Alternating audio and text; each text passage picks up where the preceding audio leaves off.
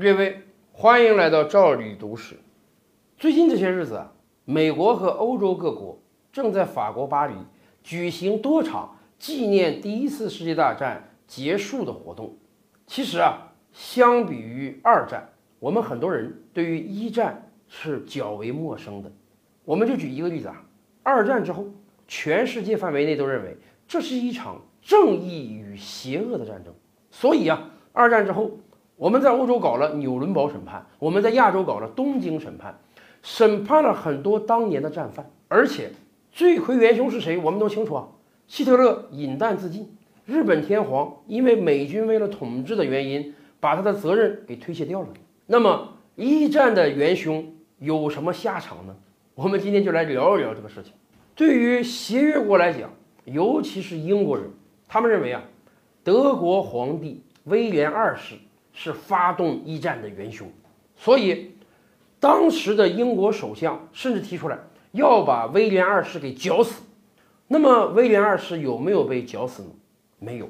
威廉二世在德国投降之后匆匆退位，然后呢跑到了荷兰去。为什么跑到荷兰呢？一方面，荷兰女王威廉明娜是他的表妹，大家是亲戚；另一方面，荷兰是个中立国。所以威廉二世到荷兰被保护起来了。接下来啊，协约国开巴黎和会，清算战场，清算战争责任。英法呢就跟荷兰讲，那个威廉二世是罪魁祸首啊，我们要求引渡他，给他弄到巴黎来审判他，最后再给他绞死。结果荷兰女王说什么呢？不行，我是中立国，那是我表哥，我就不引渡给你。这要搁二战之后的情况。哪个国家敢藏希特勒、东条英机、日本天皇？那盟军肯定得去打呀！这个罪魁祸首必须得抓出来啊，必须得进行审判呀！可是，一战真不一样。荷兰人说我不引渡，结果英法竟然就听之任之了。不要说派一兵一卒去进犯荷兰，把威廉二世抓回来，连外交上的努力基本都没做。就让威廉二世安安心心的在荷兰生活了二十多年。有人说呀，为什么一战之后，英法不热心于去追究威廉二世的责任？其实原因也很简单。我们古代有句话叫“春秋无义战”。春秋的时候，我们国家那么多诸侯国，你打我来，我打你，有什么意义吗？完全没有任何道义上的原因。完全就是各个诸侯国为了争地盘、抢人口去发动的战争，一战又何尝不是这样？第一次世界大战简直可以说是莫名其妙的打了起来，又莫名其妙的结束了。战前没有任何一个国家估量到会有这么大规模的战争，会死亡这么多人口。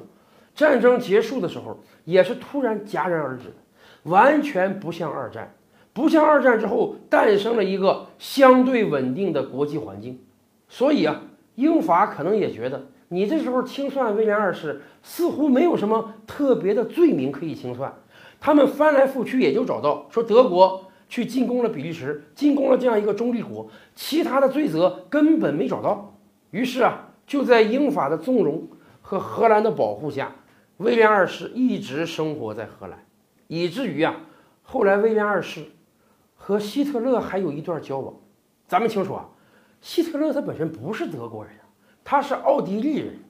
作为奥地利人的希特勒，当年就是因为仰慕威廉二世，仰慕德国，才毅然参加了德国军队去打了第一次世界大战。所以后来希特勒当选德国总理之后，还特别派人到荷兰去看了威廉二世。